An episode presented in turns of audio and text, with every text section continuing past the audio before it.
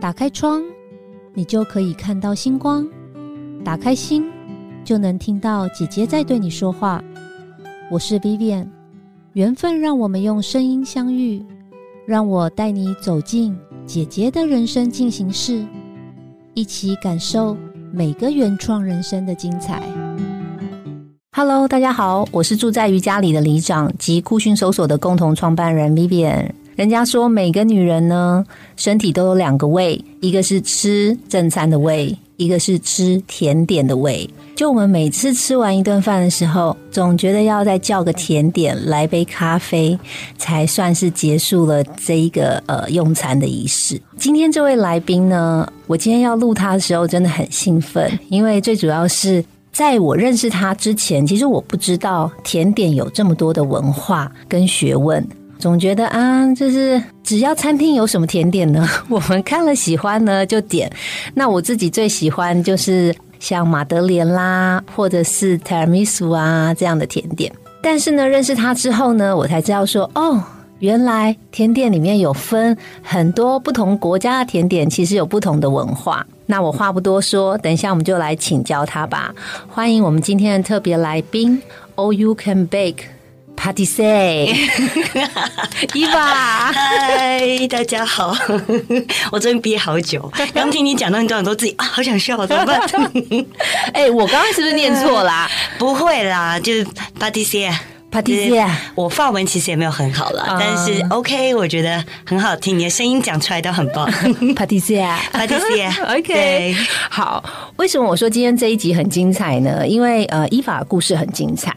大家大部分都会觉得这个厨师啊，或者甜点师啊，好像是从通常是从很年轻的时候从学徒开始就开始做了。可是伊法特别不一样，而且呢，我在跟他聊完之后，我才知道说，其实，在法国甜点师是一个特别的项目，对不对？不是大厨都会做甜点，或者是对，其实应该应该说都一样，因为是分门别类嘛。比如说烹饪是烹饪，然后面包是面包。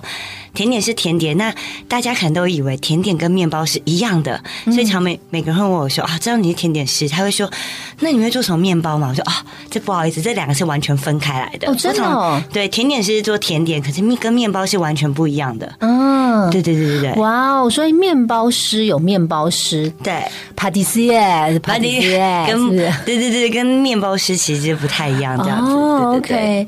但是你们知道吗？伊娃在三十岁以前。他只是爱吃甜点的人，就跟你我他一样。他是在一个成衣公司工作，是一个小资女上班族。对，后来才去学甜点。那伊凡，你要不要来跟大家说一下你的故事？对，其实我自己有人生清单，应该是我从来也没想过自己会变成甜点师这个职业。嗯，那当初我觉得女生应该是说，在三十岁的时候，应该都会面临一些抉择。女生在三十岁的时候，你可能会面临到要不要结婚，结了婚你可能面临到那我是不是该生小孩了？还是是你在都没有伴侣的情况下，你感觉工作很烦，我是不是该换工作了？嗯，其实这个阶段，我觉得对女生来讲，应该是有很多的选择。那其实我觉得那时候对我来讲也是一样的。那个时候不知道为什么会突然觉得好烦哦，我不想老了一辈子都在同一个工作，因为我觉得我是毕业后在一个还蛮好的成衣制造公司。上班，但是你很难去想象说未来二三十年我还是在这个位置，会觉得我人生就只有这样子吗？对，那时候会问自己，我只要这样子吗？所以那时候会突然不知道为什么，可能是之前也在英国一段时间，会突然会很想要，本来就很喜欢烘焙这件事情。可是你也知道，就是小时候大家都会被长辈可能会其实担心你辛苦，会觉得说你做甜点能赚多少钱？一个女孩子干嘛那么辛苦又累？手会受伤，你为什么要去做这件事情？干嘛不轻轻松松嫁为人妇，然后就工作，嗯，就这样过一辈子？可是那时候你就觉得说，好想要去做看不同的东西。然后那一阵子不知道为什么欲望那么强烈，可能是因为刚好你也面临我有可能要结婚这件事情了，所以你会更挣扎，会觉得说，哦，now or never。如果我现在不去做这件事情，我可能。是不结婚后我再也没有机会去任性做这些事情？所以那时候就是脑子不知道什么好像坏掉了，突然就是一直上网查，想说要想学做甜点，哎，那燃带是不是是我最快的途径？因为我以我们的年纪，我不太可能说再去当学徒，然后重新开始，然后赚去赚一份两万多的薪水，好像不太可能了。那时候就只觉得说我要去学。但我没有想过后果会怎样，我就是一股脑就觉得说，这也许是我人生第二个机会。那可能面临到就是说，如果结婚了，再也不可能去做这件选择。所以那时候其实跟我那个时候的男朋友说，给你选择，结婚前让我去，还是结婚后让我去，这件事情对我来讲，我势在必行，你无法阻止我，我就去的欲望非常强烈。所以那时候可能他会觉得说，好，那你赶快去。那学成归国回来，可能就是做另外的计划，就人生的下一个阶段。但你也知道，学完之后，人生的计划就是会 改变了。改变，对对对。虽然回来没有成为贵妇干嘛的，但是那时候我会觉得做这件事情是我人生中非常正确的一个决定。真的，对。嗯，那你当时在决定要你当时的工作的时候，有挣扎很久吗？还好哎。我这个个性，我觉得我比较是属于直截了当。我想要做，我就直接去做。而且，其实这公司我觉得对我还蛮好。我已经算是回国了，因为当初其实有留职停薪过，去英国一年，然后公司。后来我又回来继续做，嗯，所以其实我这次在决定走，就是让我觉得我不要再回来了，嗯，我也不要让公司有太多的困扰。所以其实我离职前，我大概在半年前我就预告了，我不是说我要去我就马上离职，觉得给公司带来困扰，我会跟他们说我半年后我就要去做这件事情了。那这半年间你们有时间可以去找人去做交接，对我不要造成你的负担，对，所以那个时候对我来讲，我已经决定做这件事情的时候。在走的半年前，我就有跟公司讲，然后我也同时间就去学一些简单的法文，因为对我来讲，法文真是完全非常陌生的一件事情。因为从小到大，我们学习到的外语大多数就是英文，法语这个语系对你来讲听都听不进去，就觉得好陌生了。对，所以。我没有挣扎很久，我就是一决定我要去了，那就再说了。哇，那决心真的很强，而且断了自己的后路。对，有一点可能，我那时候也是有点觉得说，反正我这行业我要随时回来，应该都可以，很有自信这样。对啊，因为我觉得我已经在这一行原本的行业五六年了，我已经已经有一定的资历了嘛。如果说我甜点这条路走的不好，我大不了再找。相同产业的工作，我觉得对我来讲应该不是太大的问题。对，很棒。那当时你决定要去学甜点的时候，你有想好说，那你的下一步是什么？学完之后的下一步吗？就应该回来当贵妇了吧？没有，没有来开玩笑，真的很就应该会觉得说，就嫁为人妇嘛。哦，对。然后我喜欢做我自己的甜点，或者是到时候再说。所以其实没有想太多。可是你知道，人生就很多变化，去学到一半就是。发生了很多事情，所以也导致说你回来会突然觉得，嗯，我没有后路了。对，所以其应该是说，毕业完才是人生的挑战的开始。真的，对啊，因为你没从来你不是本科系，对，你没有任何的同学是跟你一样是在台湾这个产业，你完全是没有 backup 的情况下，你要回来有点是从零开始。对，没有资源，完全没有。对，完全就是一股热忱跟兴趣。对，因为喜欢吧，所以我会觉得，哎，所以你也不会觉得苦。虽然你现在回想起来，那时候真的很辛苦，可是你会觉得你在做的事情是你喜欢的事情。嗯，我记得你有跟我说过，其实，在法国那段时间是你人生最快乐的时光。对，没错，因为做自己喜欢的事情。哦，而且也因为我觉得是做你喜欢的事情。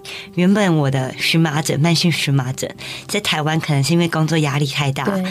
你吃了三四年，吃了药，找西医、中医都完全没有用，好不了。连去英国那段时间你也好不了，但你去法国那段时间，一个月而已。不药而愈，我的药直接全部丢光光，压力都没了，都没啦。对，所以做自己喜欢的事情真的很重要。他会因为心情愉快，身体就变好了的感觉。对，我觉得还蛮重要。所以我自己经历过这段体悟，我都回来，我觉得还蛮鼓励大家做自己喜欢的事情，真的很重要。嗯，哎，那你你是去之前才开始学法文？那在那个学校里面，大部分大家是讲英文，是不是？对，虽然是在法国学做甜点，但是因为蓝带它有国际版。啊，应该不是说国际版，应该是说它来自世界各地的所有的学生，所以 chef 他是讲法文，那同时间旁边有个随堂翻译，他就以英文为主，所以因为。毕竟法国是大家觉得很知名，就是学做蓝带、学做甜点的地方嘛，所以大家慕名而来。那大家的法文基础可能都没很好，所以大家共同语言基本上都是以。英文为主，所以其实，在那边学校有一个蛮特别的情况是，你会法文不见得你会交得到所有朋友，但是你会讲英文跟中文，反而你交的朋友是最多。真的，对。哎，那那时候你的班上就是亚洲的学生多吗？台湾学生？我觉得算多哎，因为必须说，其实蓝带应该是在亚洲，它行销做的很好。嗯，对。但所以其实会有很多亚洲的，比如说是香港啊、中国大陆或者澳洲，所以其实亚洲蛮多人会去的。但是其实法国当地也蛮多，会有很多其他的蛮知名的，应该是厨艺学校。不管是对于国际有名的，或者是他们当地的，其实是有很多选择的。那我当初为什么会选择蓝带？其实主要原因是因为开班的堂数比较多，应该不是说堂数多，开班的一年来讲，开班数会比较多。所以对我来讲，我那时候因为我都是零基础，对我来讲。我不想再浪费时间了，我已经三十了，我只想找已经有赶快开班有初级班，我赶快可以进入这个领域的，我就赶快去了。对，所以那时候我就觉得选择蓝带去做学习。嗯，那我会觉得其实不管你在哪间学校去做学习，其实最后也是要回归到你自己个人。对，因为厨艺这件事情不是说你学了一次你就马上会，马上会变大师。这种东西是很靠记忆性，很靠你的身体去，不管是你脑袋还有你的身体去做一个记忆，都非常重要。所以你还要回来不断的去精进自己。在跟你聊之前哦，就是我做了一些功课，我有发现说，其实甜点有很多的派系，对不对？就是也不能说派系啦，就是风情文化不同格的感觉。对，嗯。那当时你为什么会选择欧式的？甜点师呢？因为我知道日系的甜点也很有名对我懂。嗯，其实那时候有在两个之间做挣扎，想说，毕竟日本离台湾还是比较近啊。那如果随时台湾都 OK，但我那时候就觉得法式甜点，当然就是要去法国嘛。对。那两边我其实有想过，可能第一个我是先考虑生活上，我会觉得可能因为我之前有在英国生活过一段时间，我会觉得在那边生活对我来讲，如果我还会英文，其实我是。游刃有余，可能不会到那么紧张。那生活上的大大小小，我自己都可以掌握的很好。如果说选择日本，虽然文化跟我们台湾比较近，饮食上也很接近，但我就觉得我就不会日文啊。对，我就觉得生活上可能日本人他们英文也没那么好，是会觉得我生活起来，我觉得可能比较绑手绑脚。嗯，对，那又加上我。个人本身很喜欢，呃，蓝带它最后其实，在高级甜点最后有学就是拉糖这个部分，走比较精致工艺的路线，我会觉得那个部分是我很想去做学习的，嗯，所以后来会觉得说，那我就选择我去法国好了，对我很喜欢那个环境，我要就是在那。环境去做熏陶，嗯，对，然后两者之间其实重视的也不太一样。法式甜点它很着重在口感上的乐趣，嗯，层次上的变化，所以你看看起来是非常丰富的。那日系的话呢，我觉得会比较偏接近亚洲人的口味，他们喜欢在简单当中做到极致。口感上做到非常柔软，比如说光一个海绵蛋糕，他们就去研究怎么让它就吃起来非常柔软、非常细致，然后吃起来是很单纯的美好。这是比较偏向就是日系的感觉，很细致、很优雅。但是法式它就是着重在多层次的变化，口感上的趣味。你可能在一个一口里面，你就可以吃到有柔软、有很多酥脆的感觉。哦，对，变化是完全不一样的。所以，呃，法式的甜点其实就很。木吉的感觉 是不是？就是简单利落。你说日系的吗？对对对对对对。OK，所以法式的就是会装饰的比较漂亮，应该是说优雅简单。嗯，对，它会比较细致，走那种很。朴素，但是你可以感觉很有质感、很优雅的感觉，就是很日本人的那样的气质。你你说日系的，嗯，对对对对对。那法式的就是装饰会比较多，华丽华丽，稍微华丽一点，但现在宫廷那种感觉。呃，以前可能是，但现在也渐渐走向比较简单，但是它的层次丰富会比较多一点，这样子。OK，对。哎，那刚刚你提到就是说选择去法国蓝带，跟如果我当时选择去日本蓝带。日本应该蓝带在日本也有分工，对对对，分校嘛，哈。那呃，如果到了日本学的就是日式的吗？还是学的也是法式？也是法式，也是法式。但是我觉得应该有时候师资不同，然后他们着重的应该理论性也不太一样。对。嗯，我回来也有发现，比如说日本人，他们其实做甜点，他们很重视理论。OK，他们可能会比较觉得说，你要你要日本人做事会比较钉钉，会比较就是一直就是很深入去想说为什么。比如说一个单纯的乳化，它要在怎样的几度之下，那个奶油跟液体之间，它能才能够完整的乳化，才能吃起来很完美。很重视数据吗？对，我觉得会，他们重视理论派。嗯，但是当初其实我是从法国那边学出来的理论，这东西我必须说是从我后来自己自学，跟不断精进，然后跟日本人做一些交流，台湾的师傅一起做交流，你才会发现，哎。以前怎么老师都没教这些？对，他们走比较随性，就是你看就这样做啊。对，他可能知道怎么做，他但他可能也不知道为什么会这样子做。嗯，但是日本人他就有办法把这个讲出一套跟你讲，去研究你就是在温度几度的时候，你要怎样怎样才可以做到这样状态，可能会有调皮比重啊这件事情，比如说海绵蛋糕。比重这件事情，你要达到怎样的蓬松程度，你每次才有办法量产，可能才会做到比较一致。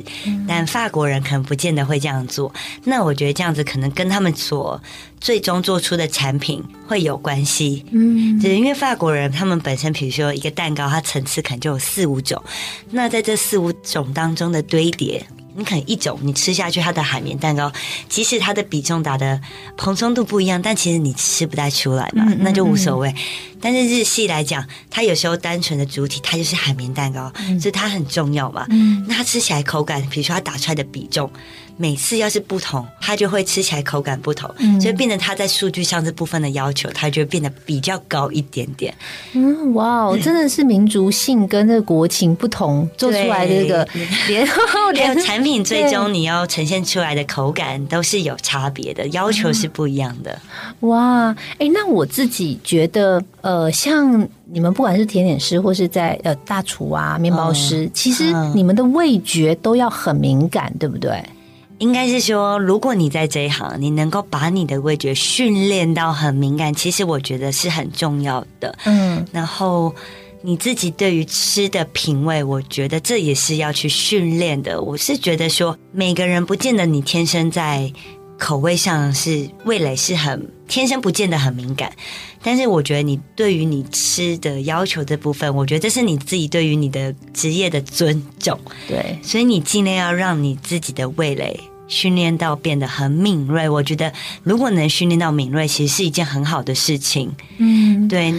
那像我自己，我觉得我可能我自己觉得我的味蕾以前是没有被开发的，但是我到法国之后，应该是说法国人他们对吃本身就很重视啊，甚至如果说你单纯以甜点来讲，它可能比起台湾是。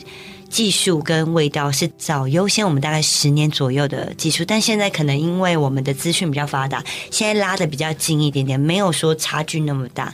但那个时候，我是觉得说他们在味觉上的追求，已经不是像我们单纯只有甜的部分，他们已经追求到好吃，但是他们已经追求到是说要在超越好吃，然后在味觉跟口感上去追求新鲜感这件事情了。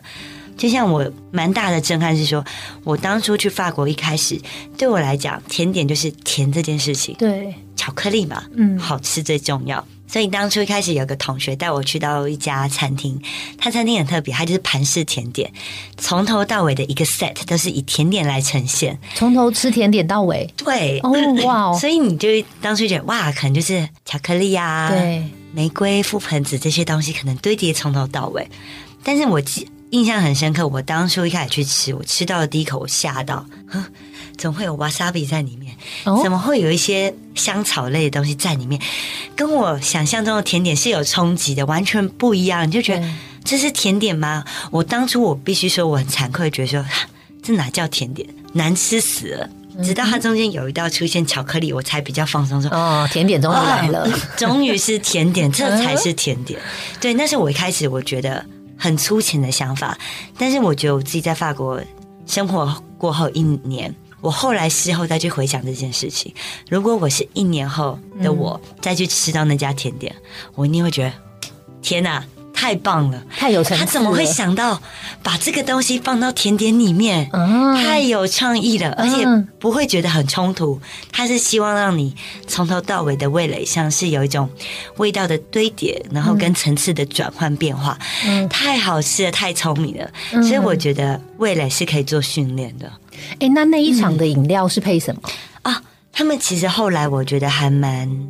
蛮迷，就是我们亚洲的茶哦，所以他们会用一些中国的茶，像他们可能欧式可能常喝红茶之类的伯爵茶的，对对对。但是他们到后来，其实亚洲茶、中国茶，他们也会觉得哎，蛮特别的。哇。所以他们尽量会把我们一些可能普洱啊，哦，中国的一些可能日本的日日系茶、抹茶，嗯，慢慢的去融入到他们的餐点甜点里面。所以每一道配的茶不一样，对，都不一样，就是有点像 wine pairing，对，他们是 tea pairing。这样子。是哇哦，所以是还蛮有趣。其实台湾现在也没也有蛮多呃一些关于就是盘式甜点的一些餐厅，都是这样再去进行的。嗯哼，哎，我刚刚其实对你刚刚说味蕾的开发这件事很好奇，就是好，比如说你那味蕾的开发前跟后有没有一个关键的东西，让你说哇，我现在吃东西的感觉跟以前不同？因为我现在也不知道我味蕾有没有被开发。其实也不用觉得被开发，我觉得东西就是你要不断去吃，然后你要让你呈现一个很开放的态度，你要去接受很多不同的味道来刺激你。像我其实，在法国前，我觉得我是挑食的，我不吃甜椒，我不吃青椒，我不敢吃葱，我不敢吃茄子，就是就是很像一般人挑食的感觉。嗯哼。但是因为后来，我觉得我可能就是进入到这个领域了，我就觉得如果是我进入到这个领域，我要开始试着让我的味觉更。开放一点，因为同时间我们的学校不是只有甜点嘛，还有一些料理的同学，他们也都会做菜。那其实有一个同学他讲了一句话，让我还蛮印象深刻。他说：“没有不好吃的东西，只有做不好吃的厨师而已。你会觉得不好吃，其实都是厨师的错，那些食物它本身不好吃。所以我也觉得，哎。”没有错啊，其实东西都是好吃的，所以从那个时候开始，我会渐渐的让自己去尝试不同的味道。那你开始去体验到味道它本身非常美好、天然所散发出来的滋味，应该是说我去 appreciate 所有的食材它本身带来的风味之后呢，你就会开始会试着觉得说。每道食物其实都很有趣，它有它自己本身的风味。那你就开始会去想说，那如果说这个风味再加上这个风味，它带出来的滋味，哎，大家会去接受吗？会不会去喜欢？嗯，对，我觉得这个是慢慢训练，然后应该是说你要去训练自己，让自己比较 open 一点，去接受所有的味道。那当你到这个阶段之后，你吃久了。那你也会去尝鲜，然后去餐厅，不管是甜点或者餐厅，你吃久了，训练自己的味蕾，你会开始去找到乐趣啊。然后你就会开始发现，哎，其中的有趣在哪里？嗯，然后你会找到你自己喜欢的东西，因为毕竟这种东西是很主观的，不是说我觉得好吃它就是好吃。对我觉得，嗯，应该是说我会碰到很多，应该也不是同行。我觉得大家对自己的品味有信心，尤其是如果说我自己本身在做吃的这件事情，我觉得我要对自己的味道是要建立起来那个信心，因为我要懂得怎么叫好吃，我才有办法做出好吃的东西给大家来。这是我对我自己的标准，因为我自己很常回来吃东西，嗯，你会发现有些人他会对自己的品味没有那么有自信，他不太敢大声讲出说。我觉得这个好吃，因为他可能会等别人说这个好吃，他说对对对对好吃，他不敢去反驳。我觉得这有时候跟我们亚洲人的个性有关系，我们比较谦虚一点，比较不敢讲出自己真正的感觉。嗯，比如说一个团体，我们四个人当中有三个人说好吃，他可能觉得说，那我是会怀疑，开始怀疑自己是不是我自己味蕾有问题。大家都觉得好吃，我怎么觉得还好？但是我觉得有时候这个过程就是你要要自己去建立起自己对于吃的一个自信心，因为很主观，没有说你讲不好吃你就是错的。嗯，对，因为感觉本来就是很主观的东西。对对，不过我还第一次听到这样，因为我就是那种好吃我就要说好吃，对啊，不行我就觉得这一家下次不要来了。对对对，所以这是个很主观的东西，就像我们自己在做甜点的一样，嗯你本来你这个品相你就不可能去符合百分之百的人都会喜欢它。对我来讲，我只要百分之五六十、七十 percent 的人喜欢他，那就足够了。嗯，因为这件事情是没有办法勉强的。嗯，对。当你觉得甜，那每个人对于甜的 level 接受程度又不一样。嗯，对。所以这时候你必须去建立起你自己本身一个味蕾架构跟自信心。那你自信心建立起来了，你才有办法说去告诉别人他的好在哪里。对，那别人不接受那就算啦。哎，但是像你们在去一家餐厅在品尝的时候，其实不是只有食物本身，对，整个食物的进到餐厅的体验也都包含在呃，应该说在米其林里面，其实都是评分的标准啦。但是对你们也是对对你们专业的人来说，这也会是。放在心里边打分数的点，对吗？嗯，看你今天自己去吃东西的心态啊。那如果说你今天本来就知道你是去吃路边摊，那你本来就知道路边摊是不会有体验，那你对于就是它的味道呈现，你会觉得它才是主体嘛？对，你对于它的环境啊，还有四周周遭的环境，你本来就不会到那么严苛。是是是，应该是说，对你今天你本来就是心中会有一把尺，你到哪里，那它应该要有的标准在哪？那如果说你今天是去一家。放一单宁，或是本来比较高级一点的甜点餐厅，那你自然对他的所有的。要求你就会看得比较仔细一点点了，没错，但对对，人生开心就好，我觉得好吃最重要。对，而且有的时候其实去某家餐厅吃的也是一种回忆，一种乡愁，对。然后或者是吃那老板就是记得你，哎，今天来啦这种感觉。而且吃东西其实跟人也很重要，对对，会影响你的心情，整个感觉。所以对，不要太要求。有时候我觉得现在到后来，因为毕竟你以前我就是很爱吃的人嘛，所以。会到处去吃餐厅，但有时候后来会觉得说，应该说，我以前去吃餐厅，我会有点努力，我会想记下这所有的菜里面每个 chef 是用什么手法，今天有什么东西，然后会去写日记，然后会写实际，然后很认真的记。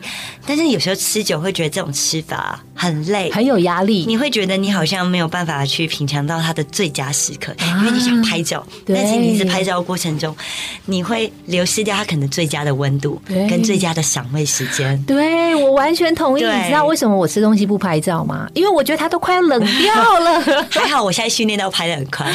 对 对对，每次每次像有时候我跟家人去吃，然后我妈就是吃东西都要拍照的。我每次都觉得妈，你快一点，还有这个角度那个，刚刚那个没弄好。我觉得它是就是你说的最佳温度已经过了。对对，所以有时候就是看东西嘛，像甜点也有些东西是一定一上来你就要赶快吃，不能放。比如说像苏芙蕾这个。东西，苏芙蕾这甜点是你要坐着等它，而不是它做好等着你啊。对，是完全反过来的东西，因为你一直拍的话，它是有热气嘛，你拍完它可能都已经消风了，烟都没了，然后已经往下掉了，就是已经看不到它漂亮的程度了。哎，那我很好奇，你自己在做甜点的时候，你通常比如说你会做出来嘛？那你们都会自己先吃一个吗？一定会啊，所以有一个一定是自己的。我不会吃到一整个，但是对我来讲，我自己评断。好不好吃的东西的定义就来讲，你会不会再吃第二口？哦，如果这东西我还想再吃第二口，其实我觉得就是算成功了。我自己吃完一口我都不想吃，那我总会想给别人。哦，对，所以我自己本身做东西，我觉得有点挑剔，是我自己都不喜欢的，我不会给别人。那你就整盘就放弃吗？还是会分给家人吗？分给家人，会给管理员。我家管理员应该是吃我最多甜点的，但是我都先打针，我都说这个可能没有很好吃哦。那他们都说不会不会，对啊，一定已经很棒，因为你的要求一定很高嘛。对我自己会觉得对，对。哎，那我们就接下来想要问啦，那你每次做完一组，然后都会吃一个，对不对？嗯。那为什么你这么爱吃还这么瘦，这么美？因为他刚进到录音室的时候，我们大家就是同事们都尖叫，就说：“ 啊，伊玛跟我们想象的不一样哎。”嗯，因为你们都没敲我甜点啊。好了，没有，明天寄一个过来。应该是说我自己对吃还蛮要求的，所以我会觉得每个人的胃有限，所以我不会去浪费我的胃的 quota。嗯，我懂这个感觉。对，然后又加上 Vivian 你自己本身是营养师，这你自己也很重视吃嘛，所以我自己应该不能说严格，我自己在生活的饮食上，我几乎只喝水。我不喝手摇饮，对，然后我自己三餐是非常正常的人，我其实是食量很大的人，但是因为我自己觉得我自己三餐正常，然后而且我饭后是一定会吃甜点的人。啊，对，所以你会把你的胃留给你觉得值得的食物上面，对，嗯，我懂，我觉得就是不要乱吃，然后你也不要说吃甜点，我就是要配一杯手摇饮，然后就去嫌甜点说，那你看第一，怎么这甜点那么甜，甜上加甜呢？Come on，你就配茶跟咖啡就好了。你不要再给我配什么手摇饮之类的，在欧洲，他们甜点就是标准动作啊，咖啡配茶，嗯，要无糖的茶或咖啡。我是也不会见到他们有没有加糖，对啊，我也不会去加糖这件事情，哎，太甜了，就因为本身就是相辅相成，这就是很好的 pairing 啊，你就是甜点加茶，甜点加咖啡，它就是一个很完美的组合啊。对，而且你饭后吃甜点，其实营养师又说。正餐之后半小时之内把这些 NG 食物吃掉，其实它是不会吸收太多的。对，因为一些血糖比较稳定的。对啊，对啊，对啊，所以我自己本身应该没有说遵循，应该是我已经习惯这个 pattern 了。嗯，对。对，然后伊玛，我记得你那时候刚从法国念书回来之后，在家里自己的厨房里面那个烘烤，那那时候其实没有什么设备，好，很简陋，很简陋。就是你跟我说，就是你们家庭式妈妈在那边用，对，一般家里大家的那种水波炉、日历啊、Hitachi 或者最一般一般的那种烤箱，你是这样子过来的。然后那个时候其实就开始在做生意了。嗯，那用这种专业的跟家庭式的设备，真的会有差吗？应该是说速度上会差蛮多的，但口感上呢？我觉得应该还好。你只要有家庭烤箱，其实你只要了解你烤箱的炉性，其实都是可以烤出很好的品质的啊。那只是差在于你可能温度的调节，然后时间上烤的长短。对，因为专业型的烤箱，它一定是温度比较恒温。会比较一致，所以你烤的时间跟速度来讲，量已经一定会比较大。嗯，那你家庭式来讲，你一定烘烤的量就比较少，但是不见得你烤出来的品质会不好哦。对，所以就是一般同学或是朋友，大家在家里烘烤的话，我也是觉得你在家一定也是可以烤出非常好的甜点。对，这都是不用担心的。对，所以我们听众朋友就是不一定要觉得说，哎，我开始要学习之后，我就要把设备都换一轮。其实不太需要，因为我一开始也是非常简陋起家，而且。且我撑了一年多，嗯，我才愿意去投资，比如说买专业烤箱，然后也觉得我自己的。订单量到一定的程度了，然后我才想说，好吧，那来投资自己好了，这样子。伊娃也是开始有赚到了，就是从甜点师赚到了钱之后，才开始换设备。因为毕竟去法国也花差不多。记我记得你那时候讲说，你在家里这个烘焙的时候，生意还挺好的，很多人跟你订购。对，我觉得一开始你回来，我也没有想到，应该是说我那个时候在脸书有先写一个粉丝页，嗯，就 All You Can Back 嘛。所以那个时候，我就觉得我选择我把我在那边的生活，然后跟学习分享给大家。所以那个时候，我就是很珍惜，因为我自己意识到，我知道是我人生应该是最后一次能够像学生一样这样去生活、去学习了。所以我很珍惜在那边的每一个时刻跟每一堂课。所以每一堂课回来，我就告诉自己，我一定要做记录。嗯，所以我每次下课回家，我就一定会把我说我们这次课堂上学了什么，然后拍照啊，写下来。可能要注意什么，所以甚至写到一半到后期的时候，你就发现会有些学弟妹，他们会有跟我说，他们每次上课前一定要看我的日记，他才会知道说，哎，今天接下来这堂课会发生什么事情，那他做的时候要注意哪里，比较不会 NG，因为我每次上课。都是会打分数的，就会关系到你之后毕业的成绩这样子。嗯，哇，好有成就感。所以如果听众朋友啊，就是听完了这么多之后，呃，虽然很爱吃甜点，但是不太清楚法式甜点啊、日式甜点啊、英式甜点的差别的话，那我这边小小的可以呃给大家这个。补习一下，因为我刚刚有做一点功课。像法式甜点就是类似像马德莲、对可丽露，对不对？然后马卡龙、千层酥，对，还有你刚刚说的这个舒芙蕾，对，类似这样子。对，呃，我们也想要这个呃学一下这个 法文的这些甜点。完了完了，被考试了，怎么念？你可以教一下我们吗？好好，比如说马德莲，马德莲其实因为你就是像它的。音译过来嘛，就是 motherland。Madeleine motherland。Madeleine。对，那可丽露嘞？呃我最爱吃的 c a n a l e c a n a l e c a n a l e 对，我就说可以给我一份 c a n a l e 对对对类似就这样。，You 我 would say un c a n a l e 还有刚才哦，这刚才是法文是我讲的烂啊！同学要是有人会讲法文，就不要笑我了。哦 c a n a l e c a n a l e 看来所以我说对可 I have a c a n a l e 对对对，哦会 vous plaît 会比较就 please 的意思，就比较有礼貌哦，s'il vous plaît 这样子 s i v o u l a i，s'il vous plaît，s'il vous plaît。s i v o u l a i 马卡龙呢？马卡洪，马卡洪对，马卡洪马，卡洪因为他们的法文发音 r，对就是发吼呵呵呵，所以是马卡洪这样子。好舒服嘞，也是大家很常点的。对啊，souffle 就很就简单 souffle 对，就 souffle。好，回头马德莲还记得吗？来，，Madeleine，你声音很适合，很好听。可丽露我已经忘了。c a n a l e c a n a l e c a n a l e c a n a l e 嗯，还有马卡洪马卡洪，马卡洪马卡洪。souffle。souffle 可以了，可以了，可以了，可以去法国玩了。好，可以去法国玩了，就是靠这四个字。可以 OK OK，哇，太棒了！今天哦，真的学习到很多，很开心。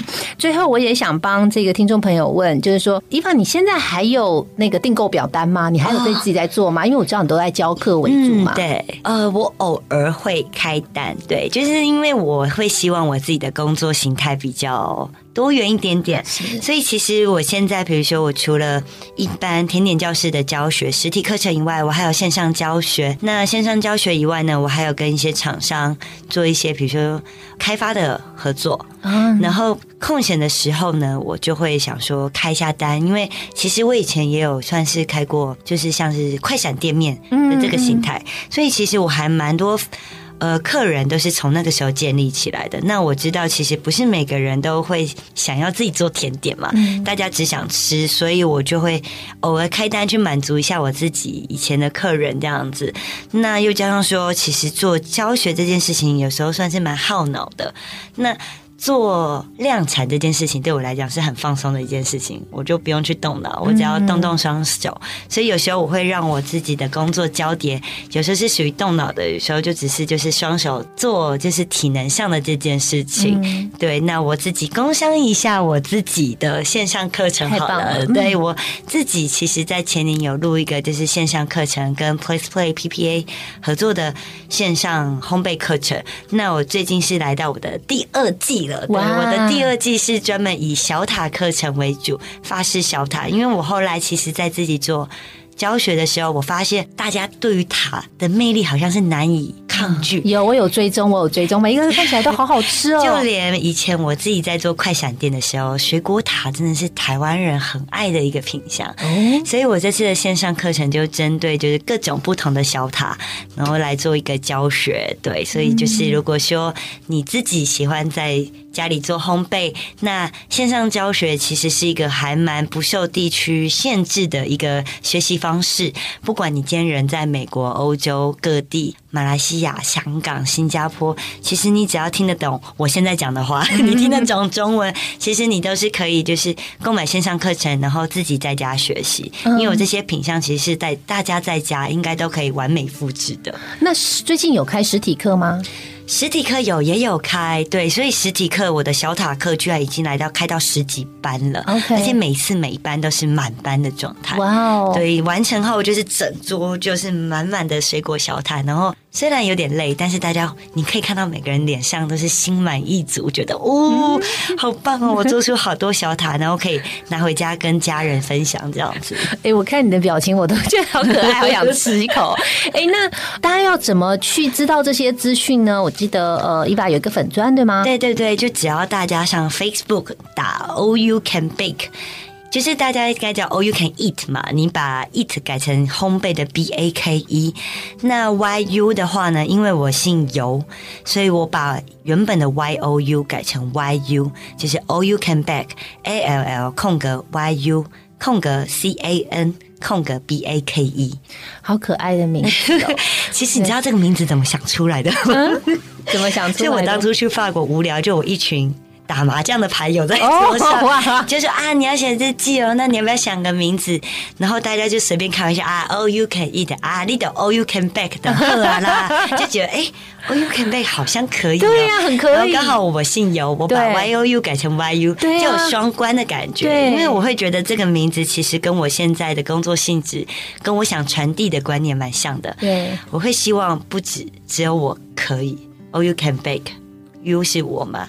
那如果当他把它改成 Y O U 的时候，代表你们大家，嗯，也都是可以跟我一样做得到，然后都是一样可以在家轻松烘焙，然后。不止我做得到，你们也都可以的这样一个概念，双关。嗯，我觉得这名字很棒。谢谢。然后我知道伊爸，你最拿手的是，你最有自信的是马德莲，对不对？应该不是，我很我都很有自信的东西，但是应该是必须说我的马德莲受欢迎，对，非常受欢迎，几乎回购率是达到快百分之百。哇，对，每个人都很喜欢。所以如果我们要吃到，我们要随时关注你的粉砖，然后看你有没有开单。这样讲有点嚣张，但嚣张不是他只有一个人呐，因为他不是一出的。没错没错，因为我没有团队，之后可能慢慢规划，还不确定。因为我觉得我想要还是让我烘焙这件事情做的快乐。嗯，我不希望因为我为了要扩大，为了要赚钱，然后好像要赶快设立一个中药工厂或者店面，然后请人来，